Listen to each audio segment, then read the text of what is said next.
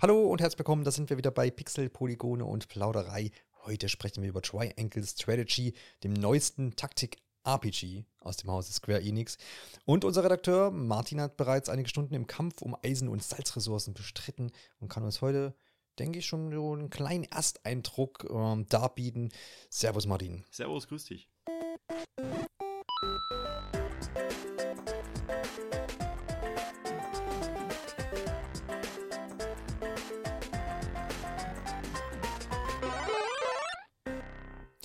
Jawohl, Triangle Strategy ist angekündigt worden schon im Februar des letzten Jahres, also so ziemlich genau vor, vor einem Jahr, kann man so sagen, am 17. 17. Februar war das.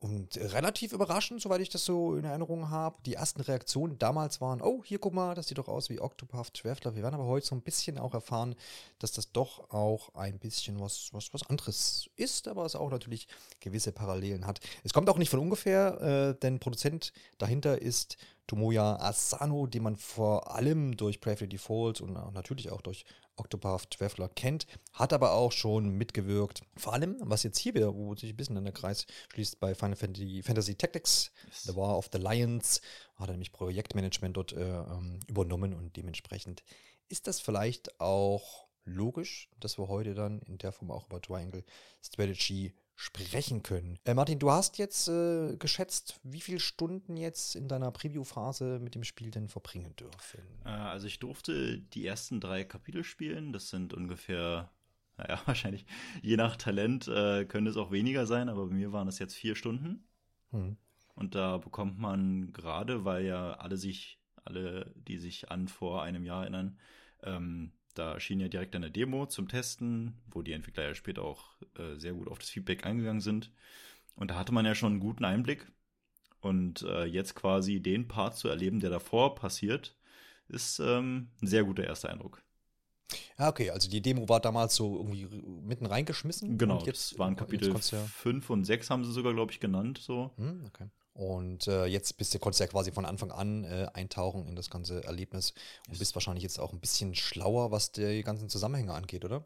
Äh, ein bisschen auf jeden Fall. ähm, das große, das große Ganze äh, wurde ja in der Demo so relativ knapp erklärt oder in der Nintendo Direct zumindest. Und jetzt ähm, die ganzen Charaktere und ihre Herkünfte zu verstehen und besser kennengelernt zu haben, versetzt einen natürlich auch, äh, wenn man sich dann an die Demo-Geschehnisse ähm, vielleicht noch erinnert, dann doch in eine ganz andere Emotionalität. Und das ist so schon einer der, der Hauptpunkte, die dieses Spiel wirklich ausmacht, finde ich. Wenn du schon erwähnst, wird man da schon ein bisschen mit reingezogen gleich von Anfang an? Ist das was, was dir, dir vielleicht auch gleich gefallen hat in der Richtung? Absolut. Also das, was mir an der an der Demo damals schon gefallen hat, war einfach dieses, okay, da gibt es den Kontinent, dann gibt es drei Reiche, dann gibt es so ganz typisch, wie man es in der Menschengeschichte kennt, äh, irgendwie Krieg um die Ressourcen.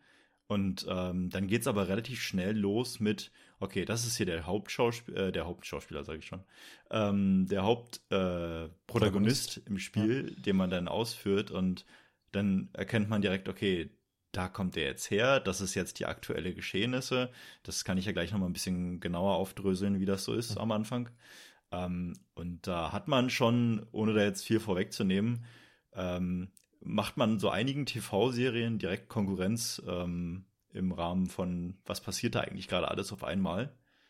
Ja, okay, alles klar. So, also wir können ausgehen von Intrigen und Spinnereien ja, im Hintergrund ja. und Machenschaften und ja. so. Ja, das ist doch bestimmt schön für alle, die da so ein bisschen draufstehen. ich habe am Anfang immer gedacht, als ich das auch gelesen habe, ähm, mit diesen drei Reichen, das hat mich gleich irgendwie so ein bisschen an das letzte Fire Emblem erinnert. Da gab es ja auch diese Häuser, genau. soweit ich mich erinnere. Genau. Aber man hat jetzt hier nicht die Wahl, irgendwie äh, sich irgendwo zuzuordnen, sondern man äh, schlüpft, da hast du ja schon gerade gesagt, in eine gewisse Rolle rein. Ne? Ja, also ich glaube, ähm, ich äh, musste auch beim, beim ersten Reinspielen sehr an das letzte Fire Emblem Three Houses denken. Und da hatte man ja, wie du sagst, sehr viel Auswahl. Und ähm, ich würde aber fast behaupten, also ich habe Fire Emblem damals auch durchgespielt. Und was ich jetzt schon von Triangle Strategy gespielt habe, ist jetzt schon deutlich komplexer als die gesamte okay, Story von Fire Emblem. Ähm, also nur von dem letzten Teil meine ich jetzt.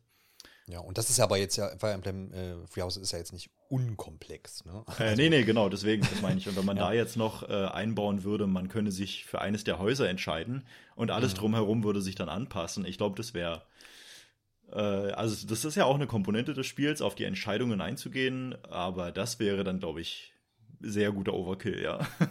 ja, ja, klar. Und ich meine, meine mich auch zu erinnern aus der Besprechung von Fire Emblem. Ich glaube, die habe ich mit Marco damals abgehalten, wenn ich nicht völlig falsch liege. wenn ich auf Marco her. tippe, ist das, ist das zumindest äh, eine große Wahrscheinlichkeit, nicht falsch zu liegen. Ähm, aber dass dann auch, der, dass dann gerade diese Entscheidungen, die man dann getroffen hat, auch nicht so große Auswirkungen dann hatten, äh, teilweise. Ich glaube, da, da war dann auch relativ eingeschränkt. Deswegen ist ja auch nicht verkehrt, wie du jetzt sagst, wenn man, wenn man sich das ein bisschen auf einen einen Protagonist äh, festlegen. Ja, dann versucht doch mal so ein bisschen Licht ins Dunkle zu bringen. Wen übernimmt man denn hier und gehört er jetzt zu einem der Reiche oder ist das jemand, der da völlig außen vor ist? Ja, also um das Ganze mal äh, in den Kontext zu setzen. Wir befinden uns in einer nicht definierten Vergangenheit. Äh, lang, lang ist es her, so ungefähr. Mhm. Auf einem äh, Fantasiekontinent mit dem Namen Norcelia, Norcelia geschrieben. Und auf diesem Kontinent gibt es drei Reiche. Einmal das Königreich Glenbrook, dann das, ähm, das Herzogtum Esfrost und das Heilige Reich Heisand. Also Heiß Sand, so wie heißer Sand, äh, sogar geschrieben. Und diese drei Reiche ähm, haben quasi in ihrem Herrschaftsgebiet eigene mh, hm, äh, hervorgetane Eigenschaften quasi, die sie so besonders machen. So ist es eben bei äh, dem Königreich Glenbrook so, dass sie quasi direkt am Nordsirier-Strom gelegen sind und dadurch sehr, sehr gute Handelsoptionen haben und einfach das so ihr, ihr Steckenpferd, sage ich mal, ist. Äh, das Herzogtum Estra, also Glenbrook ist, wenn man sich das jetzt ähm, äh, Kompass-Himmelsrichtung mäßig vorstellt, ist das so im Südwesten ähm, dann haben wir das Herzogtum Esfrost, was äh, direkt im eisigen Norden ist. Das wurde ja auch in dem Trailer schon gut dargestellt. Und da sind eben äh, reich an, an Erz und Eisen. Also da wird quasi in den, in den Hochöfen, glaube ich, hieß es sogar, äh, ständig Eisen produziert. Und genau, und dann haben wir quasi, um dann das Triangel komplett zu machen, im äh, Südosten, genau, Südosten ist das dann, das Heilige Reich Heißand. Ähm, es ist halt eine Wüste, ja, so wie der Name es schon sagt. Und mitten im Zentrum dieses Gebietes quasi ein Salzsee. Und das ist die einzige Salzquelle auf dem gesamten Kontinent. Und wenn man sich das jetzt mal so vor Augen scheinen mag, dann ist das schon ähm, genug äh, Potenzial, um Konflikte hervorzurufen. Und äh, so kam es dann, wie es sein sollte. Der, der Streit um die Ressourcen äh, führte dann zum sogenannten Salzeisenkrieg. Ja. So offensichtlich der Name, so einfach. Ähm, und nach 30, nee, nach nicht nach 30 Jahren genau, ich glaube, sie haben gar nicht genau gesagt, wie lange der Krieg ging. Aber als dann alle quasi erschöpft waren und nicht mehr konnten, hat man sich, ähm, dafür ist vor allem das Haus Glenbrook dann verantwortlich gewesen, dazu entschieden, äh, Diplomatie walten zu lassen und quasi die anderen beiden Reiche überzeugt, eine quasi neutrale Institution, den norsellischen Handelskontor, ins Leben zu rufen, der dann quasi den Handel von Eisen und Salz überwacht und damit quasi, ähm, naja, wie soll ich sagen, so eine Art Demokratie schafft, ähm, in der quasi jedes Reich den Einfluss, den es hat, behalten kann und dennoch die Ressourcen gleichberechtigt äh, verwaltet werden. Dass das Ganze ähm, dennoch natürlich nicht so selbstverständlich funktioniert, wie man sich das jetzt vorstellt, ist auch klar. Ähm, und wenn man jetzt quasi das Spiel startet, äh, ist man quasi 30 Jahre nach Beendigung des Salzeisenkrieges ähm, in der Form von Serenoa Wolford. Äh, das ist der, der Protagonist, den man auch in der Demo schon spielt. Und das ist quasi, äh, wie der Name schon sagt, äh, Wolford ist quasi eines der drei Häuser vom äh, Königreich Glenbrook. Ja, das ist die mit dem Handel, um das nochmal kurz in Kontext zu setzen. Und das Königreich Glenbrook besteht quasi aus den drei Häusern Wolford, Falkes und Teliore. Und das Haus Wolford ist quasi, ähm, es wird auch so betitelt als, als Schwertarm des Königreichs ähm, und ist quasi hinter König Regner von Glenbrook ähm, die, das stärkste Haus der Familie und der Sohn ähm, von Fürst Simon, der an der Seite von dem König Regner quasi diese Diplomatie zur Beendigung des Salzeisenkrieges vorangeführt hat, äh, ist jetzt quasi der Hauptprotagonist dieses Spiels. Und ähm, genau, warum jetzt gerade der? Ja, ganz einfach, weil äh, man sich überlegt hat, im Diplomat, im, äh, um, um, die Handelsbeziehungen, um die Beziehungen insgesamt zu verbessern, äh, möge man doch eine Hochzeit arrangieren. Und so hat man sich dazu entschieden, dass quasi äh, Frederica S. Frost, Jetzt darf man dreimal raten, aus welchem Königreich sie kommt. Aus dem Herzogtum. Esfrost ähm, ja. vermählt wird mit dem Serenoa Wolford. Und das ist sozusagen die Aufmachung des Ganzen. Gleichzeitig hat man sich dazu entschieden, eine neue, ähm, eine neue Mine aufzubauen, äh, weil ein großes Eisenvorkommen auf dem, ähm, auf dem Reichsgebiet von Glenbrook quasi gefunden wurde. Und man jetzt quasi sagt, okay, man äh, hat quasi ein Förderabkommen der drei Reiche und schafft jetzt damit bessere Beziehungen zwischen diesen drei Reichen. Und ähm, ja, wenn ich jetzt ohne zu sehr ins Detail gehen zu wollen, weil ich glaube, das, das verwirrt schon bis hierher genug, ähm, hat man quasi dieses gemeinsame Förderabkommen für diese neue Mine und gleichzeitig diese Heirat ähm, von zwei Reichen, die sich doch eigentlich gar nicht so richtig riechen können. Ähm, das ist schon ein bisschen Potenzial, wo man sagt, naja, da kann man schon eine kleine Geschichte draus bauen. Und wenn man jetzt noch ein paar Randfakten dazu denkt, so ist zum Beispiel diese Frederika Esfrost ist quasi keine reinblütige Esfrost, sondern ist ähm, nur die Halbschwester vom führenden Herzog in Esfrost, weil eben äh, ihre, ihre Mutter ähm, quasi nochmal von einem anderen Volk, der Rosaillet, ähm, zugehörig ist, die so eine kleine Minderheitengruppe, sage ich jetzt mal, in ähm, Glenbrook sind und deswegen eben mit ihren Geschwistern gar nicht klarkommt. Ja, das, also wenn ich ja da jetzt allein schon weiter ins Detail gehe, merkt man, okay, da ist, hey, okay. da ist sehr viel Material für eine sehr das gute Geschichte. Fall, ja, es sind auf jeden Fall viele, viele Zutaten, wo man schon merkt, okay, da kann es einen Konflikt geben, da kann was sein. Wenn jetzt da irgendwas schief geht, dann ja. äh, äh, äh flammt es ja dann schon auf und dergleichen. Ich habe ja tatsächlich jetzt, während du das erläutert hast, weil ich, ich habe ja mich damit gar nicht beschäftigt. Ich wusste da irgendwie, wir sind drei Landschaften und, oder drei, drei Reichen und dann, dann bin ich schon ausgestiegen. Ähm, habe mir jetzt einfach mal eine Skizze nebenher gemacht. Ich empfehle das Sehr auch unseren, uns, uns, uns, unseren Hörern. Ich habe ja so ein kleines Dreieck vor mir und mit verschiedenen Pfeilen und, und das Ringsymbol für die Heirat. Und so kann ich es mir zumindest so ein bisschen äh, vorstellen. Und das ist aber trotz alledem, ja, ich will jetzt nicht sagen, dass wir hier eine Skizze brauchen, weil du es nicht so schön erklärt hast. Natürlich, äh, ich konnte, bin da jetzt gut durchgeblickt, aber ich bin halt der visuelle Typ. Deswegen mache ich Podcasts. genau.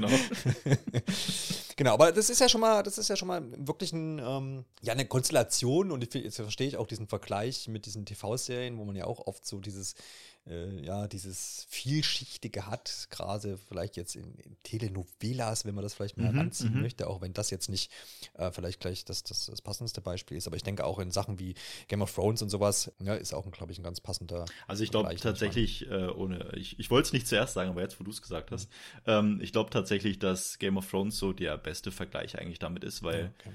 das, was so zuerst alles ganz schön wirkt, ähm, wird dann nach und nach, wir klammern jetzt mal die letzte Staffel aus, aber wird dann so nach und nach immer komplexer und es tun sich Sachen auf, wo man dachte, was, der und mhm. die und das jetzt?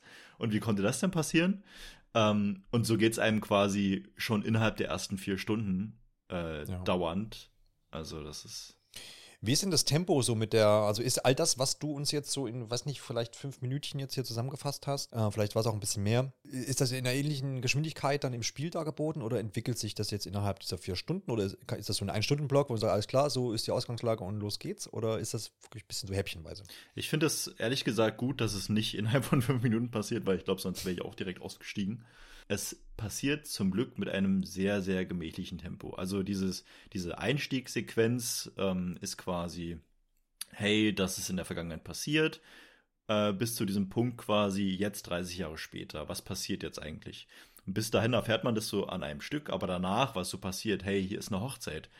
Mit wem eigentlich? Und wer ist diese Person? Und man kann quasi man muss sich das so vorstellen, das sollte ich vielleicht noch direkt vorab sagen. Das Spiel kann man schon sagen, ist zu einem großen Teil Dialoge und Zwischensequenzen. Ja, also das ist, muss man sich einfach bewusst machen, dass die Kämpfe zwar sehr, sehr lang und intensiv sind, aber dass man einen größten Teil äh, der anderen Spielzeit mit Dialogen verbringt.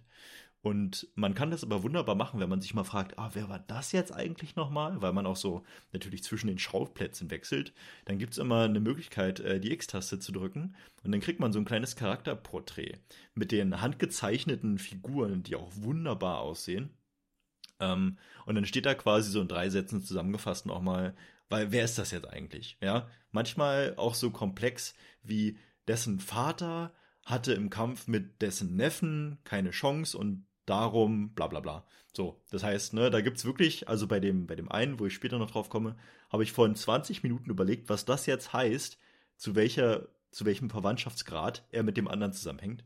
Und ähm, das ist, wie gesagt, um auf deine Frage zurückzukommen, ähm, nicht alles so schnell durchlauf und hier ist alles und bitte aufpassen und mitschreiben, sondern alles sehr gemächlich und wer es möchte, kann sich das, so wie wir jetzt quasi, sehr detailliert alles aufschreiben und ähm, finde ich, dadurch gewinnt das Spiel nochmal deutlich ähm, an Qualität. Und man kann das aber auch alles einfach wegklicken und sich denken, bla bla bla bla bla, ich will spielen. So. Mhm. Aber du würdest aus deiner Perspektive sagen, wäre schade, wenn man das so tut. Absolut. Also man verpasst, glaube ich, einen der wichtigsten Punkte dieses Spiels, wenn man das alles wegklickt. Ähm, weil gerade die Kämpfe, ich hatte manchmal bei Fire Emblem, jetzt um diesen Vergleich nochmal anzustellen, schon das Gefühl, okay, die sind, wenn ich, wenn sie jetzt sterben am Kampf, dann sind die tot. Schade. So. Aber bei Triangle Strategy haben sie das nochmal eine Nummer, eine Nummer höher geschafft, dass ich mir wirklich denke, oh ne, ich weiß ja, was mit dem jetzt schon alles passiert ist. Ich möchte auf gar keinen Fall, dass der jetzt stirbt. Tut er ja auch nicht. Das gibt's jetzt quasi nicht in diesem Spiel. Aber ähm, auch in den Kämpfen, ich möchte nicht, dass der jetzt, dass der jetzt stirbt. So, ich will, dass der jetzt gewinnt. Ja, weil ich ja auch deine Geschichte kenne.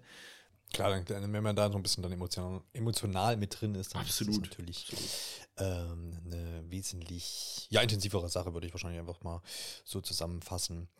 Okay, das heißt, es ist ja, du hast ja schon beschrieben, dass das so ein ziemlich großer Teil auch ist, einfach diese ganze Geschichte darzubieten, die Sachen zu verstehen.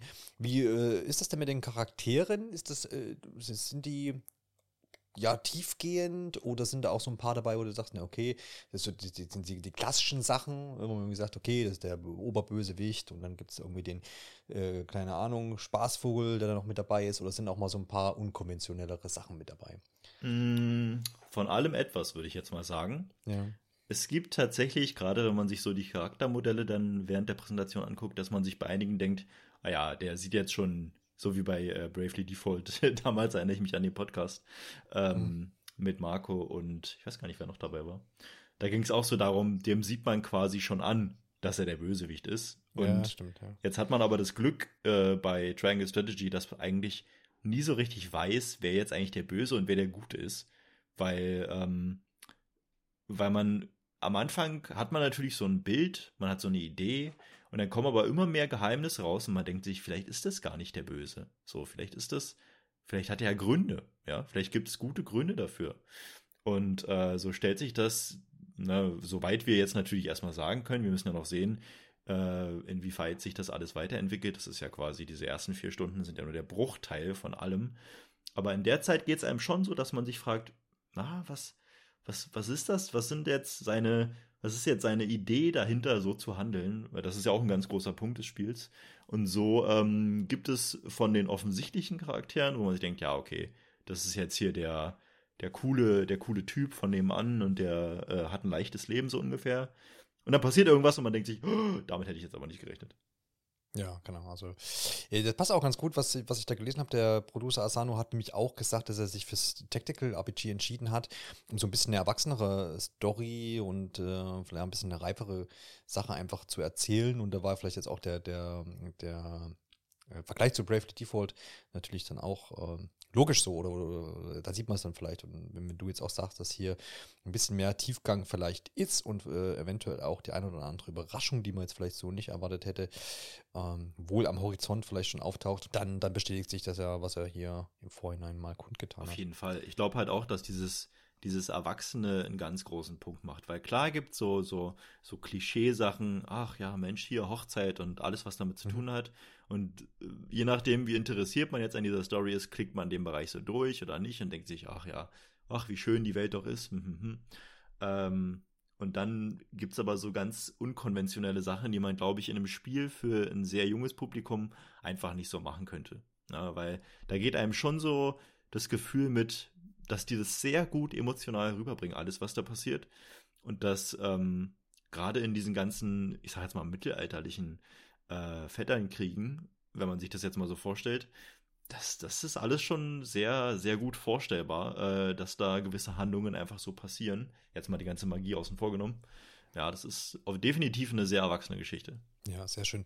Du hast jetzt, bevor wir vielleicht auch natürlich auf den zweiten großen spielerischen Anteil, nämlich das Kämpfen eingehen, hast ja schon diese ähm, ja, Gesinnungen mhm. beziehungsweise ähm, ja diese Entscheidungsfindung so ein bisschen angeschnitten. Was hat es denn damit auf sich? Wir kennen das ja, schmückt sich ja gerne ein Spiel mit, äh, so auch gerade im Marketing, trifft deine Entscheidung und verändert das Spiel so ungefähr. Äh, was haben wir denn bei Triangle Strategy darunter zu verstehen? Also das mit den Gesinnungen ist auf jeden Fall neben der Geschichte, wobei das da fast mit reinspielt, und dem Kampfsystem der große Punkt, wie du schon sagst, Marketing ist da ganz groß, finde deine Gesinnung und was, was, was heißt das überhaupt? Ja, also ich finde in dem Trailer, ja, okay, man kann so, so und so handeln und man hat quasi für jede dieser Richtungen auch die passenden Charaktere in seiner Gefährtenschaft. Aber was genau bedeutet das jetzt eigentlich? Und grundsätzlich, wer jetzt die Demo gespielt hat, erinnert sich an die Situation, ähm, dass man einen bestimmten Charakter entweder ausliefern kann oder nicht ausliefern kann. Und ähm, das ist so eine der, der prägenden Erfahrungen, die man ähm, bis zum jetzigen Zeitpunkt im Preview einmal machen durfte. Da hatte es noch nicht so eine krassen Auswirkungen. Mm, da ging es quasi darum, okay, in welche Richtung gehen wir als Gruppe jetzt? A oder B? Mhm, das eine ist gut, das andere ist auch gut. Nichts davon ist wirklich negativ. Ähm, aber es geht quasi immer in die Richtung, hey, sollen wir uns jetzt sachlich und objektiv den besten Nutzen aus irgendeiner Sache ziehen? Oder Nummer zwei, sind wir auf dem moralischen Wege und sage, das wäre jetzt moralisch gesehen die beste Entscheidung? Oder sagen wir, hey, es geht jetzt hier um die, um die Freiheit von, ähm, weiß ich nicht, zum Beispiel jetzt dieser Minderheitengruppe oder so. Wir müssen uns auf jeden Fall für diese Richtung entscheiden. Und eine von diesen drei Sachen, die ja vielleicht auch gar nicht so ganz genau auseinander zu differenzieren sind, ähm, bestimmt quasi die eigene Handlung. Und so passiert es einem quasi ständig, dass man bei ähm, in, in außerhalb dieser Kampfphasen gibt es quasi solche Dialogoptionen während der Erkundungsphasen, dass man so ein bisschen die Kampfgebiete erkundet und dann spricht man mit NPCs und hey, wo ich dich gerade hier habe, was denkst du denn eigentlich zu dem und dem Thema? Und dann kann man quasi eine von drei Dialogoptionen äh, nehmen und hier auch gleich einer der Punkte, wo ich mir dachte, okay, man sieht gar nicht so ganz genau, welche dieser drei Richtungen das jetzt ähm, das jetzt ausdrücken soll. Und das ist auch, glaube ich, so ein bisschen bewusst gemacht, dass man einfach sich denkt, okay, ich soll jetzt gar nicht immer in die eine Richtung und ich will, dass mein Charakter nur so oder so wird, sondern man muss bei jeder dieser Dialogoptionen immer entscheiden, was davon macht jetzt mein Serenor äh, in dieser Welt. So, wie ist der? Natürlich würde man das immer an sich selbst orientieren.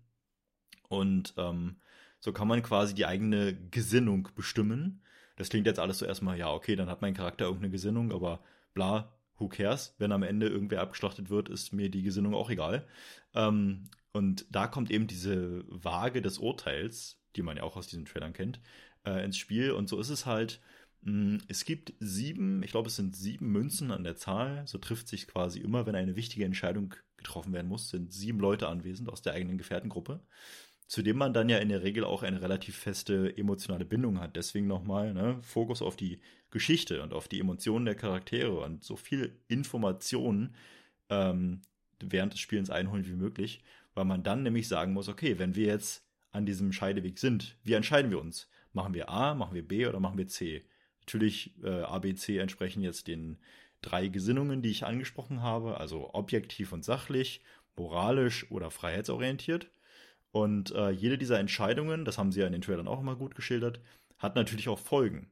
Ja, also in der Regel jetzt am Anfang die noch nicht, wobei man das ja natürlich auch nicht weiß, auch wenn wir jetzt denken, hey, das ist jetzt eine relativ äh, unkomplizierte Entscheidung gewesen. Vielleicht heißt das dann am Ende auch noch, weißt du noch damals, als du ne, diese vier Entscheidungen. Ja, ja, genau. Das äh, kann man jetzt natürlich auch gar nicht äh, ähm, bis zu Ende analysieren. Aber ja. diese Entscheidung steht dann quasi im Raum. Und jetzt äh, ist quasi das Haus Wolford bekannt für seine, ähm, ich sage jetzt mal, gleichberechtigten Entscheidungen innerhalb der Gefährtenschaft. Und dann sagt natürlich Serenor als Sohn des Fürsten natürlich, na klar, so machen wir das auch. Ja? Und äh, warum er das dann auch macht, ist nochmal so eine andere Geschichte. Das kommt dann auch nochmal raus. Aber er macht das auf jeden Fall so. Und ähm, sagt dann quasi, gut, jeder hat seine Meinung, ich habe meine. Ähm, er weiß quasi, das ist dann links im Fenster zu sehen, gewisse Leute tendieren eher in die oder die Richtung. Und dann kann man jetzt mit den Informationen, die man bis dahin oder noch darüber hinaus äh, während dieser Phase quasi sammelt, versuchen, die jeweiligen Gesprächspartner zu überzeugen. Und jetzt gibt es quasi Dialogoptionen, meistens zwei, und eine dritte, die in der Regel versperrt ist. Und diese versperrte Option ist dann halt, okay, ich lasse mich auf jeden Fall dadurch überzeugen. Jetzt muss man natürlich aber wissen, was, was, wie, wie funktioniert denn dieser Mensch überhaupt? Also, so gibt es zum Beispiel. Das, das Richtige sagen, ähm, um auf diese dritte Option zu kommen, quasi. Genau, wie man auf diese dritte ja. Option kommt. Wenn man jetzt zum Beispiel Benedikt, Benedikt Pascal, da gab es ja schon einen Trailer zu, das ist so der Berater, objektiv, kühl und sachlich. So, und wenn man jetzt den ähm, quasi von irgendwas überzeugen möchte, muss man natürlich zeigen, hey, ich stimme mit dessen Gesinnung überein und sage, okay, klar, bin ich immer sachlich und kühl und habe deswegen natürlich diese dritte Option, um ihn zu überzeugen mit meinen kühlen und sachlichen Argumenten. Wenn ich jetzt aber in den meisten Fällen eher freiheitsorientiert ist, habe ich natürlich wahrscheinlich diese dritte Option nicht. Es wird mir also auch als Spieler nicht gesagt, wie komme ich denn überhaupt an diese dritte, dritte Entscheidung ähm, und hat dann eben nur diese ersten beiden Optionen, um zu sagen, hey, jetzt hilf mir doch dabei, aber vielleicht bringe ich gar nicht das richtige Argument, um diese Person zu überzeugen. Und dann kriegt man so eine Anzeige, je nachdem, wie mäßig erfolgreich man war, würde ich jetzt mal sagen, ähm, dass man diese Person zum Denken, zum, zum Überdenken ähm, überzeugt hat oder eben nicht. So, und selbst wenn man jetzt sagt, okay, die Person denkt darüber nach, was ich gerade gesagt habe, ist dann quasi irgendwann diese, diese Eruierungsphase, sage ich jetzt mal, äh, vorbei, ähnlich wie die so eine Erkundungsphase dann irgendwann vorbei ist. Man entscheidet sich da bewusst für. Und dann gehen quasi alle zur Waage und sagen ihre Entscheidung, werfen dann quasi ihre Münze in die Waage, ihre, eine ihrer sieben Münzen, ähm, und sagen dann, so habe ich mich entschieden. Und dementsprechend geht die Geschichte dann weiter. Ja? Man hat dann auch so eine kleine, ähm, so einen kleinen Pfadbaum, wie man es aus Spielen kennt. Hey, hier bin ich links abgebogen und nicht rechts. Ähm, und dann sehe ich da so einen Baum, den ich halt nicht weiter einsehen kann, weil ich da nicht lang gegangen bin. Ähm, aber es ist eben nicht nur die eigene Entscheidung, weil klar sage ich, hey, ich will auf jeden Fall das und überzeuge meine Leute dafür. Ähm, heißt aber noch lange nicht, dass das auch so passieren wird. Ja? Weil ich muss das schon so machen. Ob das jetzt wirklich immer so schwierig ist und bleibt, wie man sich das jetzt in den ersten vier Stunden vorstellt, wird sich zeigen. Können wir noch nicht so ganz genau sagen. Aber die Idee dahinter ist erstmal auf jeden Fall gut, dass man sich eben auch mit seinen Gefährten auseinandersetzen muss. Ja, das definitiv. Also das klingt ja schon äh, auch hier relativ komplex, aber ähm, klar, wenn da natürlich dann auch äh, das ein oder andere dahinter steckt und verschiedene Auswirkungen hat im Spiel, macht das natürlich Sinn. Und äh, wenn das wirklich ausdifferenziert ist, ja vielleicht auch äh, dann motivierend für den einen oder anderen erneuten Durchgang durch das ganze Spiel, um vielleicht dann hier und da natürlich zu erfahren, was wäre denn gewesen, wenn. Ähm, Gibt es denn auch Auswirkungen, oder konntest du das schon einsehen, so auf das Ganze, weil wir kommen ja gleich zu, auf das Kampfgeschehen, beziehungsweise vielmehr auf ja, Erfolg im Kampf. Also mhm. nützt mir das, wenn ich da irgendwie Leute jetzt dem, keine Ahnung, Honig um den Mund schmiere? Oder ist das dann gar nicht so in die Richtung? Also, um jetzt äh, direkt schon mal ins Kampfsystem einzusteigen, ähm, mhm. mit der Frage. Es ist, es kommt drauf an. Es ist derzeitig noch ein bisschen schwer, das genau zu analysieren, ob das so ist oder nicht. Mhm. Es gibt Charaktere, von denen es ja sehr, sehr viele gibt und man erkundet, man, man kennt ja, man lernt quasi im Laufe der Story, je nach Gesinnung auch wieder, ne, hängt auch wieder davon ab, unterschiedliche Charaktere kennen, also auch da wieder Wiederspielwert, andere Charaktere. Und diese Charaktere haben bestimmte Eigenschaften. Ja, so kann man im Kampf beispielsweise, es ist ja wie so ein Schachmuster, ähm, also ja, ein Schachmuster, genau. Und das hat halt verschiedene Höhen auch noch mit drin. Und das heißt, wenn ich jetzt hinter einem Feind stehe und auch noch über ihm von der Ebene stehe, mache ich quasi mehr Schaden. Wenn jetzt währenddessen jemand vor dem Feind steht, also ich ihn quasi in der Zange habe, dann gibt es solche Folgeangriffe. Dafür kriege ich dann Trumpfpunkte. Und jetzt gibt es wieder Charaktere, äh, die machen dann beispielsweise irgendeine Heilung. Ja? Oder was weiß ich, was man sich da noch alles vorstellen könnte. Dass es quasi irgendeinen Effekt gibt, die ein bestimmter Charakter durchführt oder, oder verursacht, die dann eventuell, und das ist der Punkt, an dem ich es noch nicht genau sagen kann, ähm, dazu führt, dass die eigene Gesinnung auch, wenn ich die quasi die Gesinnung von diesem, von diesem Charakter mit einfließen lasse, ähm, sich steigert. Ja, kann man aber einfach noch nicht sagen. Wäre aber eine Idee, ja, ja. wird sich zeigen. Ja. Würde, liegt vielleicht ein bisschen auf der Hand, aber kann natürlich sein, dass das auch vollkommen irgendwie ignoriert wird und dann gar keine Rolle Ist halt auch relativ schwierig, glaube ich, umzusetzen Weil im Ja, klar. Grunde wäre diese Gesinnung ja dann nur dann effektiv, wenn ich quasi mein, mein Serenor, meinen Hauptcharakter quasi damit einfließen lasse, weil auf die Gesinnung der anderen habe ich ja gar keinen Einfluss. Ja, ja. Also wird sich zeigen, werden wir sehen. Ja, okay, alles klar. Also da können wir noch gespannt sein. Ansonsten zum Kampfsystem. Du hast ja schon das Schachbrettmuster ähm, erwähnt. Wir haben vorhin schon mal Final Fantasy Tactics gesagt. Äh, vielleicht kann man noch mal so ein bisschen erklären, wie so ein, wie so ein Kampf klassisch abläuft, ganz kurz zumindest. Ja. Ähm, Ganz kurz ist sind, gut. sind, sind da, ja, wir sind ja, wir wollen ja noch nicht zu viel verraten. Ja. Ähm, aber äh, ja, ist das wirklich ganz klassisch oder bring, bringst du da auch so ein bisschen eigene Elemente mit rein? Ähm, also ich habe witzigerweise, ich habe Final Fantasy Tactics damals nicht gespielt. Ich habe übrigens geguckt, 97 kam es raus. Ähm, Mhm. Ja, das ist ja auch schon lange ist 22, nee, 25 Jahre her. Wahnsinn. Äh, habe ich nicht gespielt, habe ich aber mir Trailer und Spielmaterial angeguckt. Und im Prinzipiellen, wer ja Fire Emblem spielt, kennt im Grunde genommen den Start. Ja, man sieht die Karte, man kriegt äh, manchmal vielleicht sogar noch eine kleine Übersicht dazu. Hey, da und da passiert das und das. Ich habe einen Auftrag dazu, ich habe eine Mannschaft an Truppen ähm, und die kann ich jetzt auf bestimmten Feldern verteilen. Ja, das ist bei Final Fantasy Tactic, Tactics waren das noch, ich glaube, was haben haben sie gesagt, fünf oder sechs Personen. Ähm, bei Triangle Strategy habe ich jetzt schon einen Fall gehabt. Äh, da waren es sogar neun Personen auf dem Feld, die ich selbst bestimmen konnte. Das ist dann natürlich schon ähm, relativ viel, was man dann bedenken muss, weil wenn man sich jetzt nochmal vor Augen fest, okay, Fire Emblem, okay, jeder hat seine Rolle, alles klar, äh, ich habe ein paar Kämpfer, ich habe ein paar Tanks, ich habe ein paar Magier, ein Heiler vielleicht noch, alles safe. Ähm, aber jetzt wirft man sich nochmal zurück und denkt, ah, okay, sie haben ja auch gesagt, Octopath Traveler ist damit drin, was heißt das eigentlich? Ähm, und der Part von Octopath Traveler ist jetzt quasi dieses, ich sage jetzt mal, rundenbasierte, ist jetzt noch nicht so richtig neu, aber an Agilitätswerten bestimmte. Also da kommen so die ersten Rollenspielelemente. Ähm, je nachdem, wie hoch der Agilitätswert meines Charakters ist, ne, also kann sich natürlich auch wieder durch Fähigkeiten steigern lassen, ähm, ist mein Charakter quasi schneller am Zug. So. Und wenn ich jetzt noch dazu nehme, dass ich Magier habe, also ich nehme mal einfach ein Feuer, ähm, einen Wassermagier und wahrscheinlich auch jemanden, der Blitzschaden macht. Und jetzt muss ich mir das so vorstellen, gewisse Einheiten sind meinetwegen resistent oder geschwächt, daher dieses Rollenspielelement, ähm, gegenüber meinem Feuerzauber. So. Und wenn ich mir jetzt denke, alles klar, äh, der und der ist jetzt äh, allergisch gegen, äh, gegen Eis, dann verzauber ich den jetzt mit Eis. So, dann ist die Fläche, wo der dann auch steht, da können sie sich dann äh, weniger weit bewegen. Der große Unterschied ist mir jetzt noch nicht aufgefallen, aber es soll einen geben.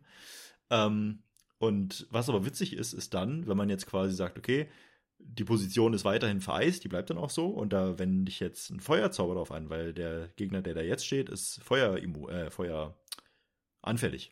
Und dann wird diese Fläche vom Eis quasi geschmolzen und dann ist da eine kleine Pfütze. So.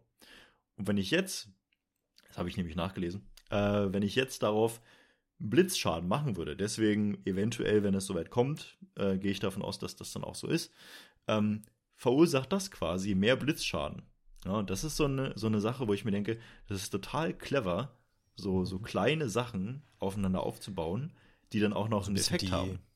Ja, die Elemente quasi so ein bisschen dann aneinander ketten kann. Genau, genau. Also so die normalen Sachen, die man aus einem Rollenspiel kennt, okay, äh, mein, mein, oder aus dem Rollenspiel, ich sag jetzt mal, aus Pokémon, ähm, mein Pokémon ist anfällig gegen Feuerschaden. Gut, dann mache ich halt Feuerschaden, so, ne? Aber dass das dann noch eine Stufe weitergebracht wird quasi, ist dann der große Unterschied. Ähm, und es macht sich halt unheimlich bemerkbar, weil durch jede Aktion äh, gewinnen meine Charaktere, die ich da einsetze, wieder Erfahrungspunkte, steigen im Level auf. Diese Level kann ich dann wieder nutzen, um sie ähm, in bestimmten Berufen weiterzubilden, um ihre Waffen aufzubilden. Ne, wenn ich einen Feind besiegt habe, kriege ich Ressourcen von dem, wenn ich es aufsammle. Damit kann ich meine eigenen Sachen wieder ausrüsten und verbessern. Ne, dieser ewige Kreislauf. Und äh, um jetzt nochmal beim Kampfsystem selbst zu bleiben, ist das quasi jetzt alles erstmal schon sehr komplex. Und jetzt kann ich mir aber noch vorstellen, was ich vorhin schon mal erzählt habe, okay, es gibt Höhenunterschiede. Mhm. Und wenn ich hinter einem Feind stehe, mache ich in der Regel immer mehr Schaden. Außer natürlich, er hat eine Fähigkeit, die ihn davor schützt, von hinten mehr Schaden zu erleiden. Ähm, muss ich quasi immer bedenken, okay, ich will auf jeden Fall nicht von einer Stufe drunter und auch nicht von vorne eingreifen, weil das so am wenigsten Schaden macht. Gleichzeitig muss ich natürlich sagen, okay, mein Kämpfer kann sich natürlich nicht so weit bewegen wie jetzt ein Spion zum Beispiel oder jemandem auf einen Falken reitend. Ja, das gab es ja äh, in den Fire Emblem-Spielen auch schon. Jemand, der geflügelt unterwegs ist oder auf einem Pferd, kann sich immer weiter bewegen als jemand, der einfach nur, also auch noch schwerfällig zum Beispiel mit einem großen Schild als Tank unterwegs ist. Und ähm, das dann muss so alles mit eingeflossen werden. Und ich hatte witzigerweise gestern Abend, als ich eine Szene nachgespielt habe, nochmal, ähm, äh, wie, inwiefern ich jetzt da ins Detail gehe, überlege ich gerade noch. Ähm, da ging es prinzipiell darum, dass halt ich auf jeden Fall dafür sorgen wollte, dass eine Person nicht stirbt. So, das trifft es vielleicht am besten. Und äh, dann habe ich gesagt, okay, dann mache ich kurz mit dem Schaden und gehe dann in eine Runde später wieder zurück. So, und jetzt ist der PC aber gar nicht dumm. Ich habe quasi den normalen Schwierigkeitsgrad nochmal dazu gesagt. Und innerhalb von drei Runden war der tot, ja. Also dann haben die den halt eingekesselt, dann kam der andere von hinten, hat so einen Folgeangriff gemacht und dann war der schnell tot. Und dann habe ich gesagt, ha, das ging jetzt aber fix, ja. Schade. Also das ist, äh, man muss sehr, sehr gut planen in diesem Spiel. Und auch wenn man denkt, naja, was, was soll mir jetzt schon noch passieren, ähm, ist das ganz schnell vorbei. Ja, also es ist äh, ein, ein, krasser Moment. Und das Gute dann ist aber gewesen, dass ich quasi alle, alle Trumpfpunkte und alle Erfahrungspunkte, die ich bis dahin gesammelt habe, ähm, behalte. Ah, okay. Ja. Äh, das heißt, nur die Gegenstände, die ich dann eingesammelt hätte, im Falle dessen, äh, würde ich verlieren und ich starte natürlich wieder am Kampfanfang. Ja, je nachdem, wie lange der Kampf jetzt war, ist das natürlich mehr oder weniger nervig. Ähm, weil ich glaube schon, wenn ich mir das Kampfsystem jetzt äh, noch mal ein bisschen weiter denke, da gibt es schon noch Gelegenheiten, wo das bestimmt mal eine Stunde dauern kann, um so ein bisschen die, die Relation äh, zu sehen von Story und Kampfgeschehen. So innerhalb der ersten zwei Spielstunden äh, klar, viel Story und alles, wie man sich das am Anfang von dem Spiel denkt. Aber auch später hat sich diese, diese, diese Ration, äh, diese Relation, so, äh, Relation behalten. Ich habe quasi zwei Stunden lang gespielt und habe von diesen zwei Stunden war ich, glaube ich, 20 bis 30 Minuten in Kämpfen. Und es waren nur zwei Kampfsituationen in der Zeit. Ja, ja. Dass man so ungefähr eine Vorstellung hat. Ja, das ist ja dann schon eine Größenordnung und vielleicht auch wichtig, dass du es nennst, dass man das so ein bisschen yes. Äh, yes. einordnen kann, ne? dass das hier nicht irgendwie so im, im Durchschreiten irgendwo nebenbei noch so abgefrühstückt wird, ähm, was man ja auch aus ganz anderen Spielen vielleicht auch dann eher so kennt. Und wenn es hier schon so früh so zur Sache geht, dann ist das auf jeden Fall ähm, wichtig zu nennen. Äh, für mich noch zur Einordnung, weil du sagtest, äh, ja klar, so, so ein ähm, Mitglied seiner Einheit kann ja da auch versterben. Wie ist das? Bleibt der dann weg? Ist das ein Permadev-System oder ist der irgendwie wieder zurückzuholen? Holen oder gibt es dann zurück auf den Speicherpunkt und man macht es nochmal oder wie ist das? Äh, genau, also bisher, ich habe es noch nicht entdeckt, wenn es diese Option gibt, ähm, aber Permadeath mhm. war bisher nicht der Fall, sondern okay. die Geschichte sorgt, wenn dann selbst dafür, dass irgendwer das Spielfeld verlässt quasi. ja, ja, ja. Ähm, aber ob es diese Option später noch gibt, lässt sich noch nicht, noch nicht aussagen. Ja, ja, ja, okay. Sehr schön. Ähm, also für mich ergibt sich hier schon auf jeden Fall ein ganz, ganz ähm, ja, ausgezeichnetes Bild so. Du hast die, die, die vielen Bereiche äh, gut beschrieben und äh, ich kann immer noch sagen, es ist komplex, mhm. aber es äh, wirkt auf jeden Fall sehr interessant und es wirkt vor allem auch ähm, Stand jetzt, so wie, wie du mir das schilderst und ähm, wirkt es auf jeden Fall sehr ausgereift so. Also als hätte man da jetzt nichts dem Zufall oder manchmal hat man das ja so Spiele, wo man sagt, okay, das ist cool, das Kampfsystem ist cool und das, aber dieses eine System ist irgendwie so, hätten sie sich sparen können oder ja. haben sie nicht so ganz ja. eingebunden. Das ist doch, es macht doch schon mal einen guten Eindruck. Bin gespannt, wie das dann ist, wenn du dann quasi über die finale Version und wenn wir da dann drüber sprechen können. Ein ganz großer Punkt ist natürlich noch, und das habe ich ja eingangs schon erwähnt, ähm, dass äh, diese, diese Parallelen zu Octopath Traveler ja beim Enthüllung des Trailers schon kam wegen dieser Optik, ne? dieses HD, 2D. Äh, das heißt, man hat so, so ja, Pixel-Optik, alte Super Nintendo-Teile und ja, mischt das jetzt eben mit HD-Texturen, beziehungsweise HD-Optik eher ähm, und eben diesen 3D, dreidimensionalen Effekten und auch der Beleuchtung und dergleichen. Wie sieht es denn auf der technischen Seite aus? Äh, Gibt es da irgendwelche Ausfälle? Ich hoffe nicht, in den, in den Spielstunden, die du jetzt zumindest dazu bringen konntest. Gibt es nochmal eine Steigerung vielleicht auch zu Octopath Traveler, womit ja viele schon sehr zufrieden waren? Äh, ja, genau. Das wollte ich nämlich auch sagen. Ähm, mhm. Natürlich muss man irgendwie diesen Stil, den du jetzt schon beschrieben hast, mögen. Ja, also das, da lässt sich, das lässt sich nicht leugnen. Es sieht halt fast exakt aus wie Octopath Traveler. Und ja. wer den Grafikstil damals nicht mochte, wird auch bei Triangle Strategy nicht weiterkommen, weil das ist eben genau dieser HD 2D-Stil von Square Enix. Das ist jetzt so auch so eine richtige namentliche Technologie geworden. Am Anfang äh, hatte es ja noch gar nicht diesen Namen. Und HD2D. HD2D. Ja. Hm. Und das ist ähm, im, im, im Trailer, wenn ich mir das, äh, ich habe mir das vorhin nochmal angeguckt, da stand sogar HD2D äh, und ich bilde mir ein, dass da V1.1, also Version 1.1 stand. Und genauso ah. wirkt es halt auch, auch wenn es nicht offiziell äh, in dem, was ich gelesen habe, ähm, zu bestätigen war. Aber es wirkt halt wirklich genau das, dass man quasi das genommen hat, was damals schon gut war und sogar noch eine Schippe raufgelegt hat, weil die Effekte sehen auch wieder sehr schön aus. Die Wasser, also die Wassereffekte, ne, die, das sieht einfach bombastisch aus. Ähm, es gibt keine Ruckler oder irgendwas oder minutenlange Ladezeiten. Es gibt viele Ladezeiten, ähm, weil man natürlich von einer Situation in die nächste, wenn man jetzt zwischen Dialogen wechselt und Orten, da gibt es natürlich kurze Ladezeiten, aber das ist alles so kurz gehalten, dass es nie, also es ist natürlich jetzt nicht PS5-Niveau, dass man eine Sekunde ausblendet und sofort wieder da ist, sondern es sind dann schon fünf Sekunden. Ähm, aber nichts ist davon wirklich nervig, sondern es ist halt dadurch, dass man die meiste Zeit wie so eine TV-Serie guckt, sage ich jetzt mal so, ähm, will man ja halt auch wissen, wie es weitergeht. Und dann merkt man gar nicht, dass da gerade eine kleine Ladezeit war. Ach so, go. Und dann ist da ein kleiner Hinweis äh, zu einem Spieltipp, so wie immer. Und dann geht es auch schon direkt weiter. Ja, es, man verbringt da nicht lange Ladezeiten oder irgendwie sowas. Ähm, die Grafik ist ansonsten super gelungen, wie gesagt.